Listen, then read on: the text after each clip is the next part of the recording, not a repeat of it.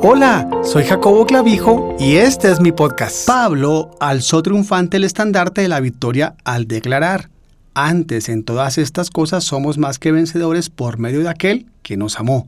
Romanos 8:37.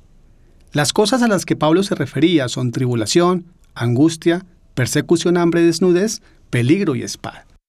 Siguiendo a esta lista, el apóstol Pablo menciona un pasaje significativo que se encuentra en Salmos 44:22, pero por causa de ti nos matan cada día, somos contados como ovejas para el matadero. Es en estas cosas en las que nosotros somos más que vencedores. ¿Pero de qué manera? El arma más poderosa del mundo es el amor genuino. Así que al usarlo con nuestros enemigos, nos convertimos en más que vencedores. Si nosotros conquistamos a nuestros enemigos, seremos conquistadores, pero si ganamos a nuestros enemigos basándonos en la verdad de Dios, a través del amor de Jesucristo en nosotros, nos convertimos en más que vencedores.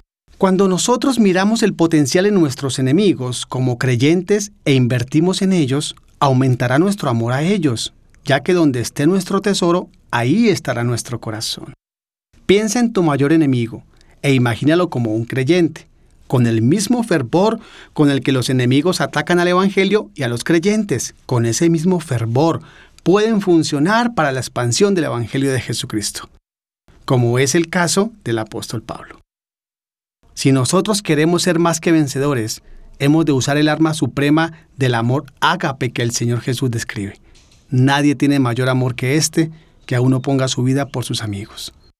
La pregunta en este día es, ¿estamos poniendo nuestras vidas por nuestros enemigos al demostrarles el amor incondicional de Dios? Gracias por escucharme. Me puedes seguir a través de las redes sociales en Instagram, jacoboclavijo.online, en Facebook, Jacobo Clavijo.